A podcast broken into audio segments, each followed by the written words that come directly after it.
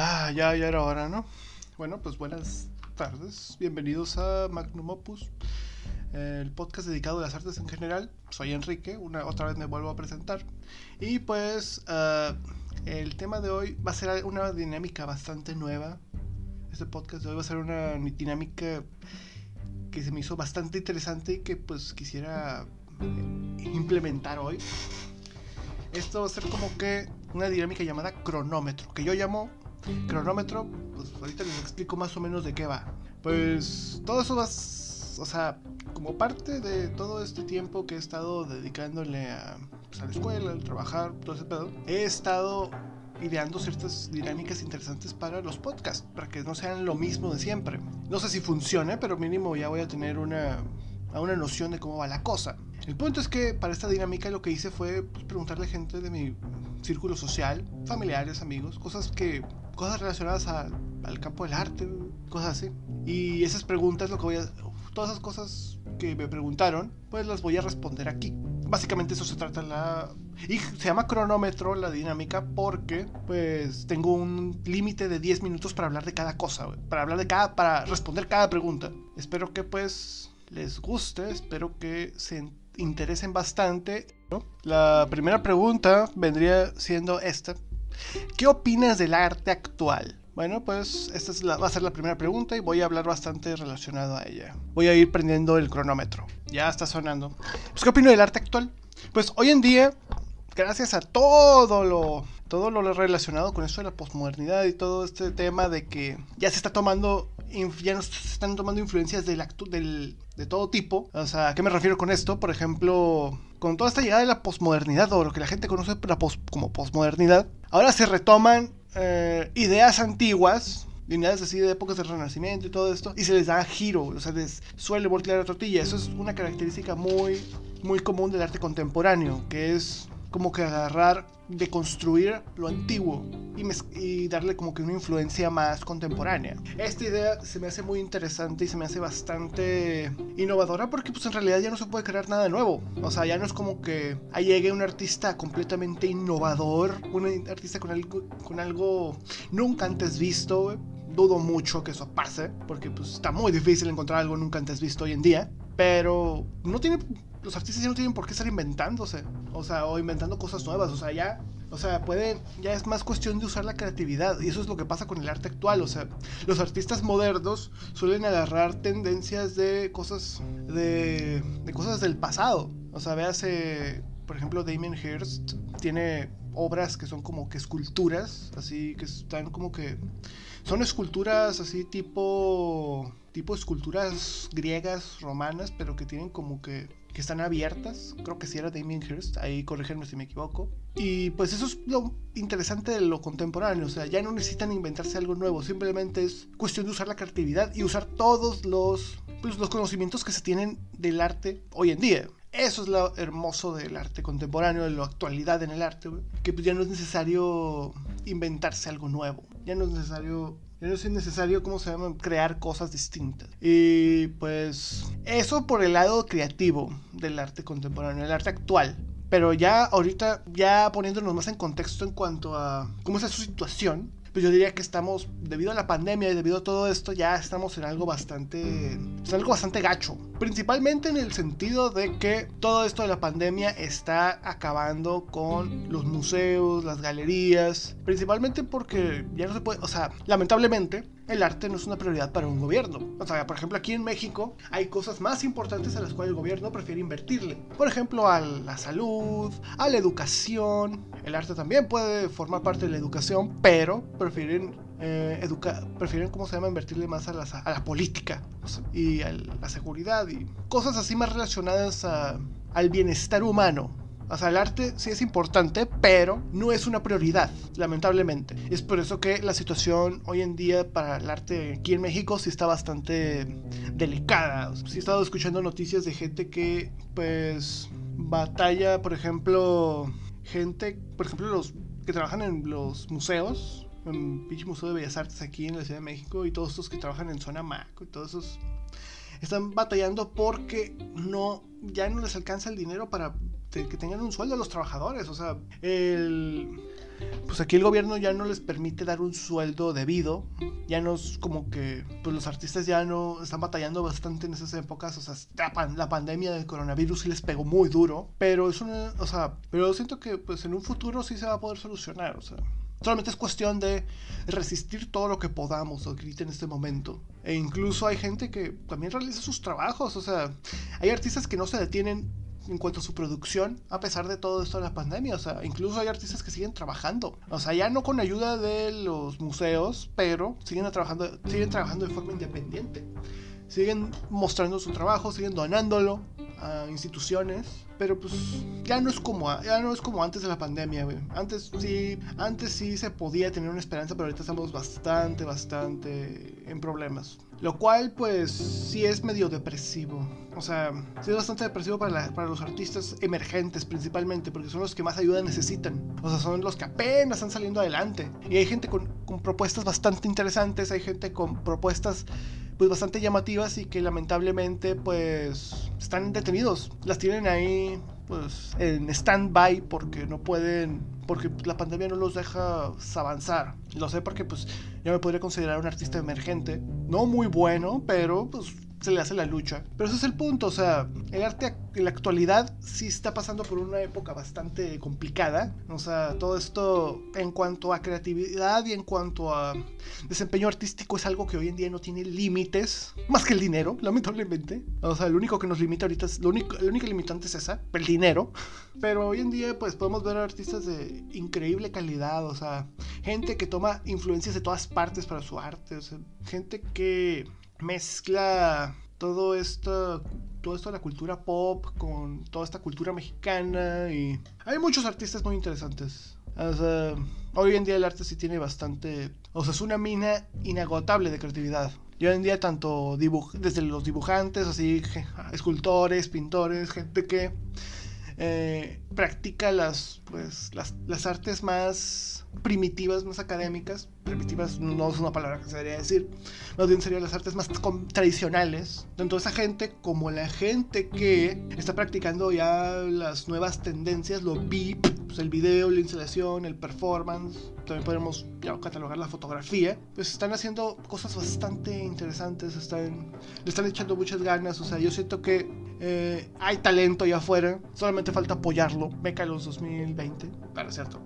No, pero a lo que me refiero es que sí, o sea, el talento ahí está, o sea, la, la influencia ahí está. Lo único que falta es que esta situación baje, ya para que todo vuelva a salir, para seguir a la normalidad, las exposiciones se vuelvan a hacer, los, los artistas ya no tengan que trabajar así de una forma más tan independiente, ya pueden trabajar para alguna organización o galería, ya. Pero eso solamente es cuestión de esperar, es cuestión de, pues, seguir adelante. Yo siento que en algún momento todo esto de la pandemia se va a terminar y cuando se termine, pues, ya podremos seguir con nuestras vidas normales. La economía puede que sí se estanque, puede que sí se tenga muchos problemas con la economía, pero eh, no hay que perder la esperanza, gente. Si ustedes son personas que se dediquen a las artes, pues pueden seguir, pueden seguir trabajando en ello. O sea, no tienen por qué estar depresivos en cuanto a la situación actual.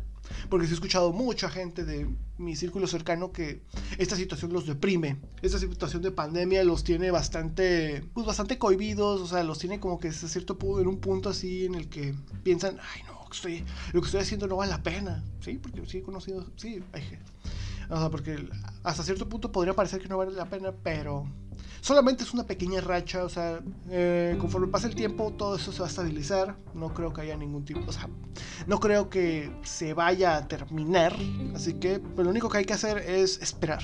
O sea, la paciencia es una virtud muy grande y yo estoy seguro que si se espera lo suficiente, pues se va a poder eh, obtener lo que uno quiere. Por ejemplo, en este caso. En este caso, si uno quiere, pues, seguir su carrera de artista, pues uno puede hacerlo. O sea, hay muchas herramientas y, y digitales. Otra cosa, eh, otra cosa hermosa de la actualidad es que hay un montón de herramientas bastante bellas. Bueno, pues el cronómetro ya, ya, se acabó el tiempo, pero pues espero que... Lo que estaba diciendo era que en la actualidad sí hay bastantes herramientas bellas como por ejemplo las redes sociales que le permiten a los artistas mostrar mejor su obra. Ese es, y el, ese es parte del poder de internet. Eso más o menos es lo que quería decir, pero lamentablemente pues se nos acaba de acabar el tiempo. Ahora es hora de uh, seguir con la siguiente pregunta. Bueno, pues es hora de la siguiente pregunta. ¿Vale la pena dedicarse a estudiar las artes?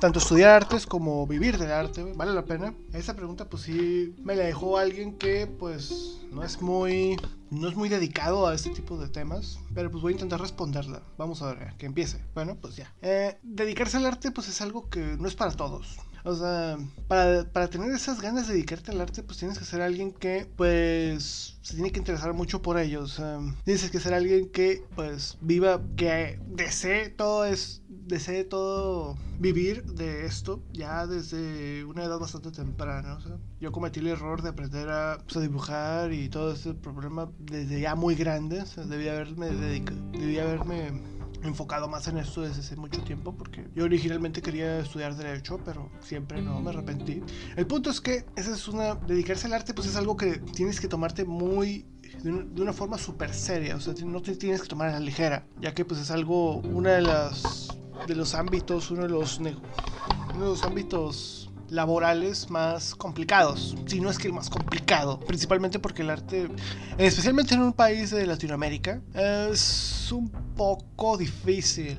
O sea, porque eh, la gente no suele tener mucho dinero para consumir arte o porque no hay economía, o sea, no hay, no hay mucho apoyo por parte del gobierno. Sí hay su apoyo y sí hay organizaciones como el FONCA que apoyan artistas, pero suelen ser bastante selectivos. No cualquiera puede ser apoyado por el FONCA. O sea, de los cientos de artistas que hay, solamente pues, han habido como una centésima parte de todos los artistas que ha sido apoyado por el FONCA. Es algo difícil. Es por eso que es algo que yo digo que, vuelvo y repito, tiene que ser tomado con mucha seriedad. Tiene que ser una decisión que no debe ser pues tomada a la ligera. Así que si eres alguien que te gusta mucho el arte y que quieres vivir de ello, pues tienes que pues echarle muchas ganas y un consejo que yo te doy es que te quites la timidez de una buena vez. O sea, te lo digo yo, el vato más tímido que te puedes encontrar en la calle. Un vato de un metro noventa, casi un metro ochenta. Bueno, casi un metro noventa, metro ochenta y algo. Y que es súper tímido. El punto es que uno para, o sea, uno para dedicarse al arte, no solamente para el arte, sino también para toda la vida, uh, sí tiene que quitarse la timidez. O sea, la timidez es algo que sí te llega a cerrar muchas puertas y en el arte todavía peor. Es por eso que yo les digo que si quieren dedicarse a esto, si quieren ser artistas o trabajar en campos relacionados al arte, tienen que ser gente movida. O sea, porque si hay gente muy, hay artistas muy prolíficos en pues aquí en México hay muchos artistas prolíficos. Pregúntele a Francisco Toledo y a sus hijos. Pero el problema es que ellos tuvieron que ser bastante dedicados. Ellos tuvieron que trabajar mucho, ellos tuvieron que hacer todo lo posible para salir adelante.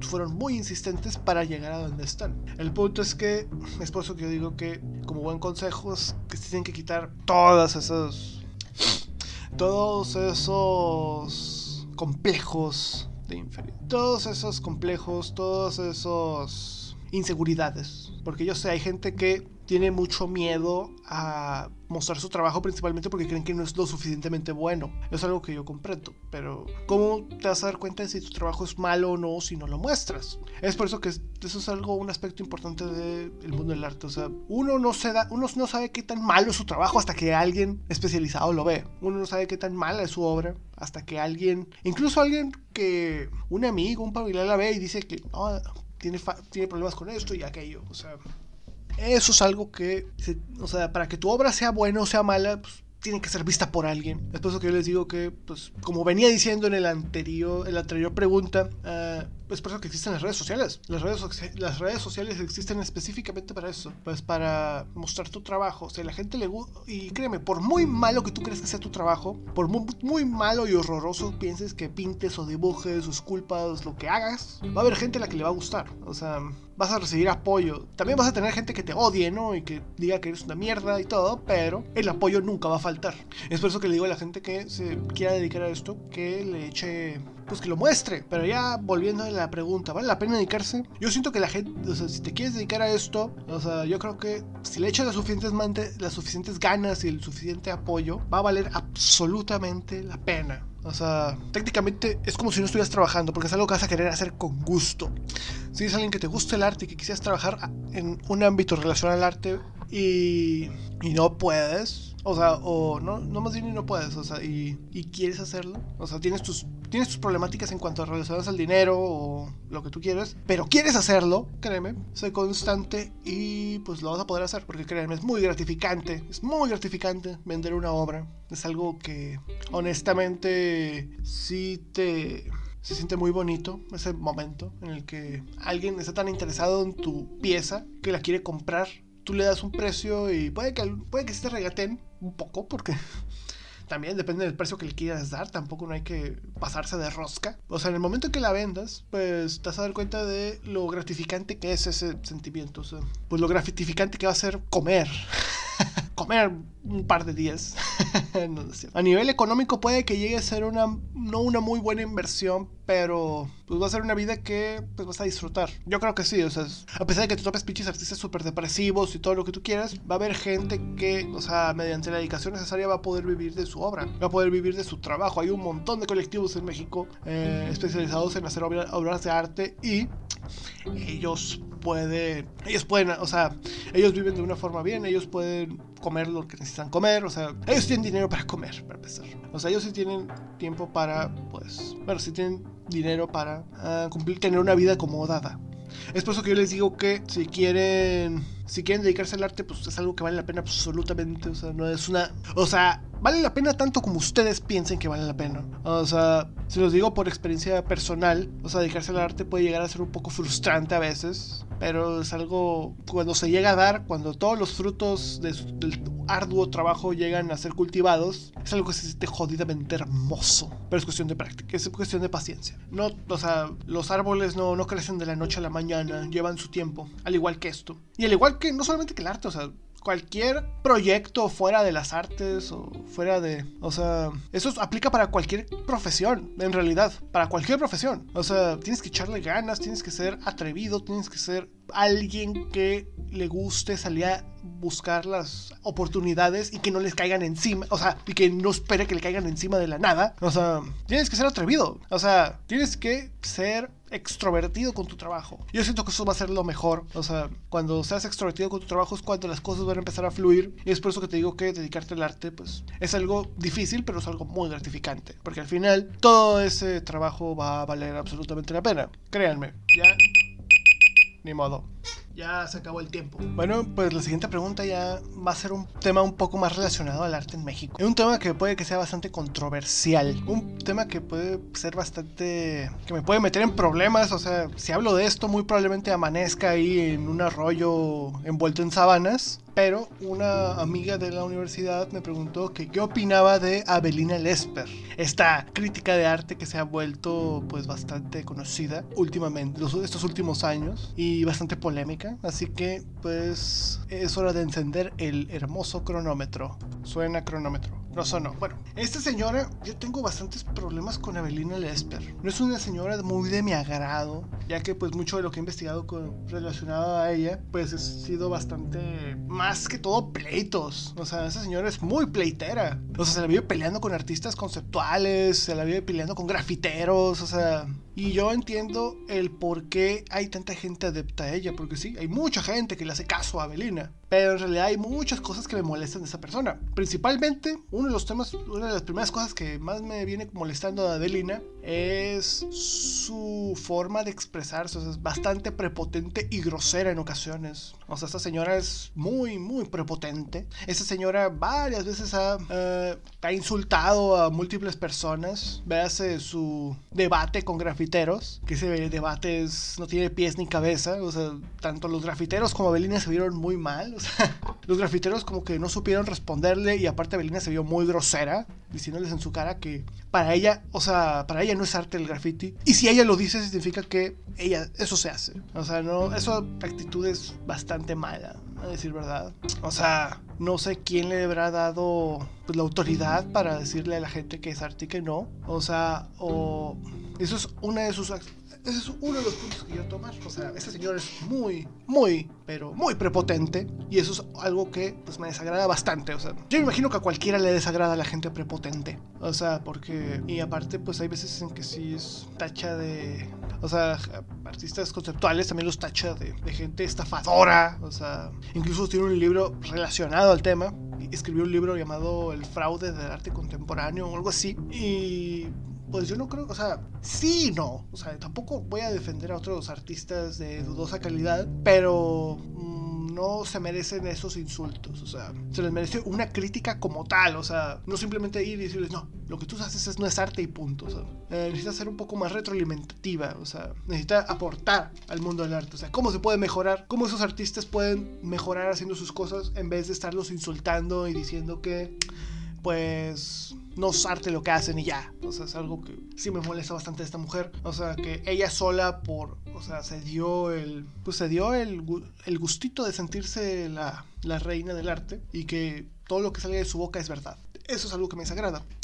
Otro aspecto que me desagrada mucho de Abelina Lesper es el hecho de que encasqueta el arte contemporáneo en una sola cosa. O sea, por ejemplo, dice que todo esto de las artes VIP video, instalación y performance no son arte. O sea, que el graffiti no es arte. El punto es que, como dije anteriormente, no voy a estar defendiendo pues artistas de mediocre calidad, no voy a estar defendiendo artistas cuestionables, artistas que no le echen muchas ganas a su trabajo y en parte quién soy yo para decirles que no están haciendo echándole ganas. O sea, puede que haya gente que les guste. O sea, yo sé que es muy probable que haya gente mala en el rubro, pero calificar a toda una manifestación artística, por ejemplo, calificar automáticamente que todos los performances no son arte, que todas las instalaciones no son arte, que todo el videoarte no es arte, que el graffiti en su totalidad no es arte. Sí se me hace un poco exagerado, porque yo entiendo que hasta cierto punto puede ser bastante descolocante, o sea, chocante, ver a, a una persona simplemente haciendo un performance donde se llena de carne de animales y sangre, sí puede llegar a ser bastante pretencioso, pero no todos los performances son así. No todas las instalaciones son basura apilada en un lugar, y no todo el video arte es de un tipo que está pegándole unos, o sea, está, que agarra pinches palos y está pegando con ellos, así, haciendo ruido con ellos. No, o sea, incluso puede que hayan unos así, pero, o sea, pueden haber artistas, gente que haga performances muy buenos. Gente que haga video, video arte o instalaciones muy buenas. El punto es que eh, no hay por qué eh, calificar a todos en un mismo saco.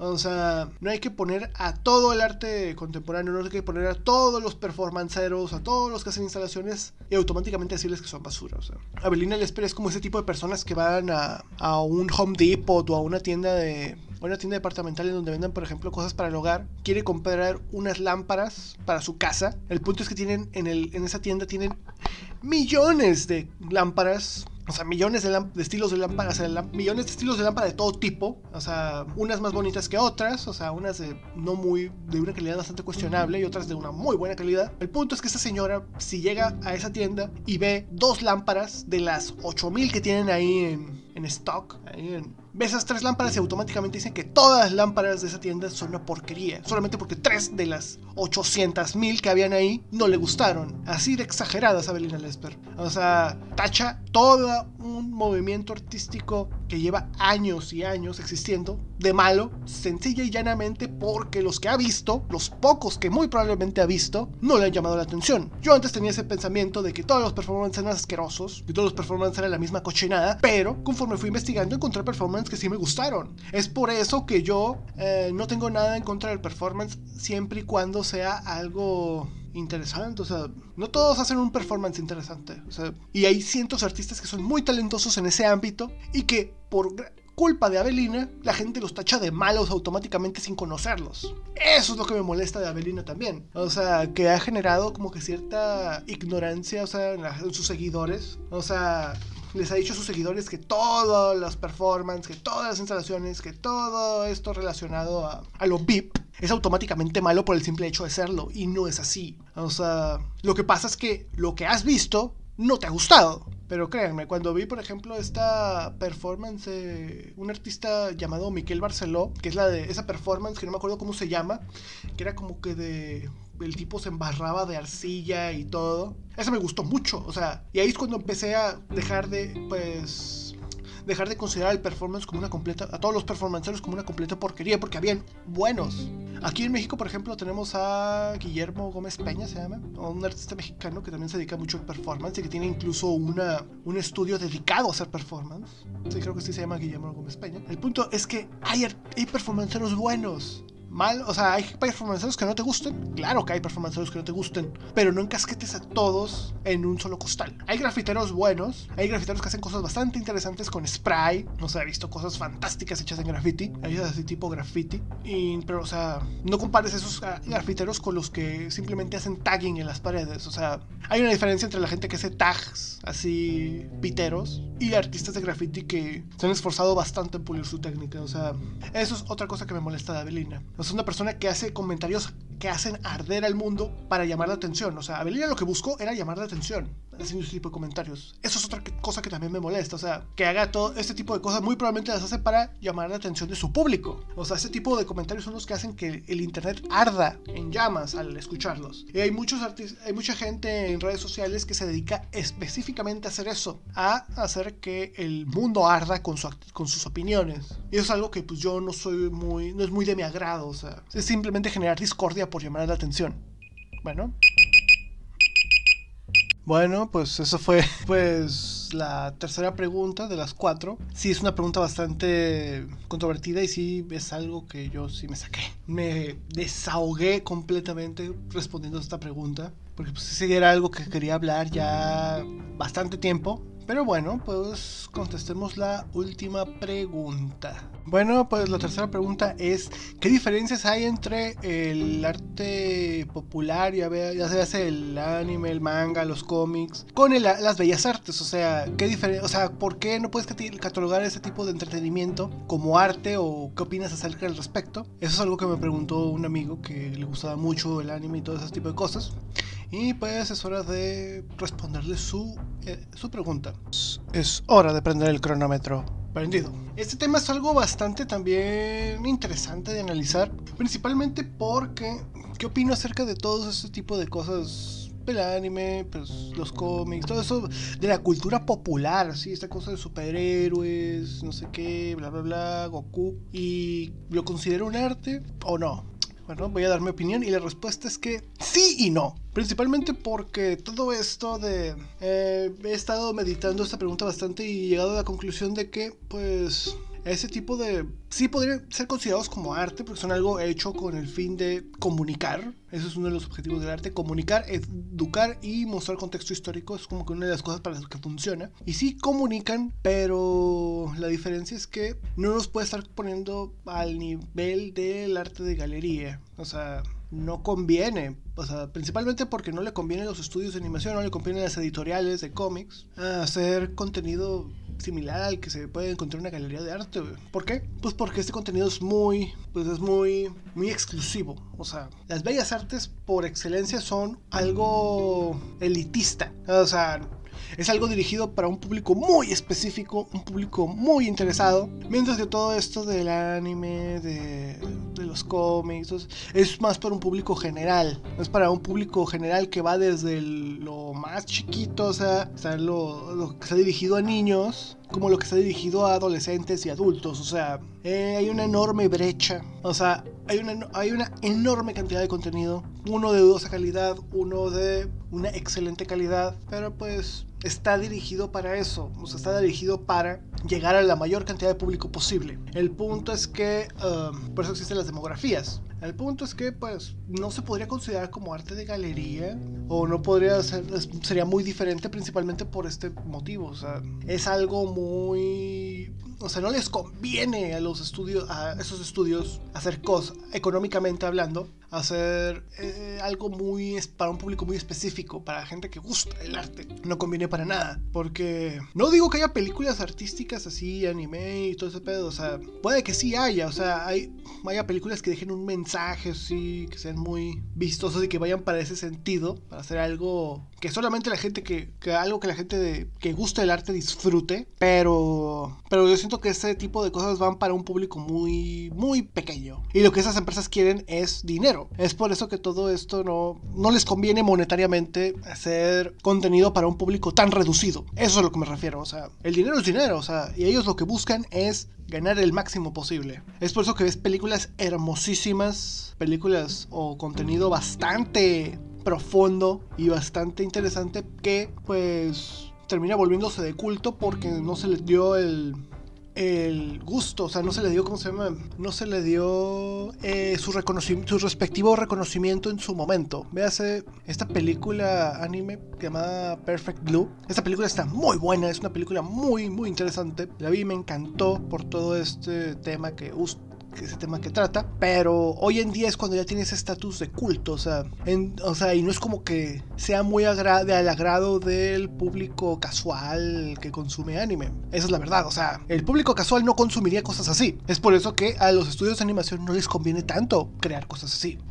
Es bastante sencillo, o sea, hay que sonar un poco un poco obvio, pero pues básicamente es, así es la cosa, o sea, pues no le conviene a los estudios de animación hacer contenido muy artístico. Así no así pasa también con los cómics, o sea, no, no conviene hacer algo muy, muy para gente, un público muy cerrado. No saldría monetariamente viable. No estoy diciendo que no haya, claro que hay. Por ejemplo, en este caso de Perfect Blue, que es como que muy, que es una película que gente, que es de culto y que mucha gente la disfruta.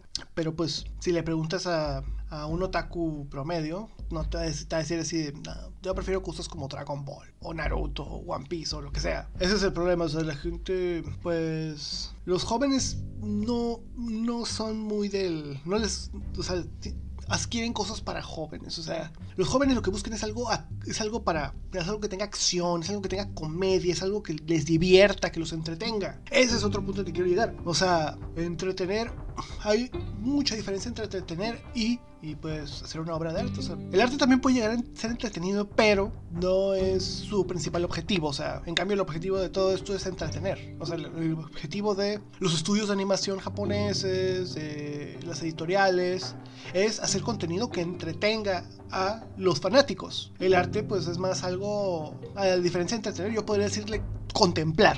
O sea, esa es la palabra que yo usaría para pues el para que la persona, pues, la persona que esté metida en este mundito del arte eh, observe una obra. O sea, ellos contemplan, no se entretienen. Yo sé que soy, muy probablemente estoy diciendo puras estupideces, pero eh, esa es mi opinión al respecto. O sea, no es como que eh, todo este tipo de cosas relacionadas al anime buscan entretener. O sea, todo este tipo de contenido así para ocio buscan exactamente eso, para pasar tiempo de ocio. El punto es que... Ah, y no tiene nada de malo, o sea, no tiene absolutamente nada de malo estar entretenido, o sea, entretenerse de vez en cuando. El problema llega cuando empiezas a como que obsesionarte demasiado con, con todo este tema. O sea, ya cuando pues tu vida gira en torno al entretenimiento, ya es como que, oye, oye, amigo, ya detente, ¿no? Por favor, porque ya te está yendo, ya, ya te estás yendo de la raya, o sea. Pero eso es a lo que me refiero, o sea, no hay nada de malo con consumir este contenido, no lo veo malo, o sea, ni tampoco como alguien que gusta de, cosas así más artísticas, lo veo como algo que no valga la pena, es algo muy interesante, hay muchas cosas que me gustan, tanto de cómics, animes, o sea, yo colecciono mangas de vez en cuando, cómics y todo ese tipo de cosas, o sea, de cualquier tipo de índole, superhéroes, acción, aventura, lo que tú quieras. Y también colecciono libros de artistas o libros de fotógrafos. O sea, cada quien, pues, cada quien hace lo que quiera con su tiempo. O sea, es por eso que yo te digo que, pues al final, sí son arte. O sea, porque sí pueden llegar a tener cierto contenido estético. Sí tienen mucho contenido estético, más bien. Pero no buscan ser obras para contemplar. O sea, buscan entretener. Ese es el objetivo. O sea, y esa es la palabra clave. Entretener. O sea, también te dejan un mensaje, claro que te puede llegar a dar un mensaje, pero no es el objetivo. O sea, el objetivo ya técnicamente es, pues, hacer que pases un buen rato. O sea, que pases un buen rato así leyendo o viendo ahí la pantalla de tu monitor o en donde lo estés viendo. O sea, no creo que las... y que consumas, o sea, porque ninguna empresa se puede mantener si, pues, los, si los fanáticos, si los que consumen su producto. Si la gente que le guste el producto consumiera su producto. Perdón, me agarró un poco de hipo, pero pues eso es lo que yo les digo, o sea, no, sí se puede ser, o sea, se puede hacer contenido artístico de esta forma, pero, pero pues no conviene, o sea, no creo que a las empresas les guste mucho. Bueno, pues, adiós. Bueno, pues eso sería pues, el final de esta sesión de cronómetro. Una sesión, algo bastante distinto a lo que se venía haciendo en el podcast. Espero que les haya gustado, espero que les haya entretenido. Y pues nos vemos en un próximo podcast de Magnum. Pues sería todo por hoy. Pues soy Enrique y pues me despido. Adiós.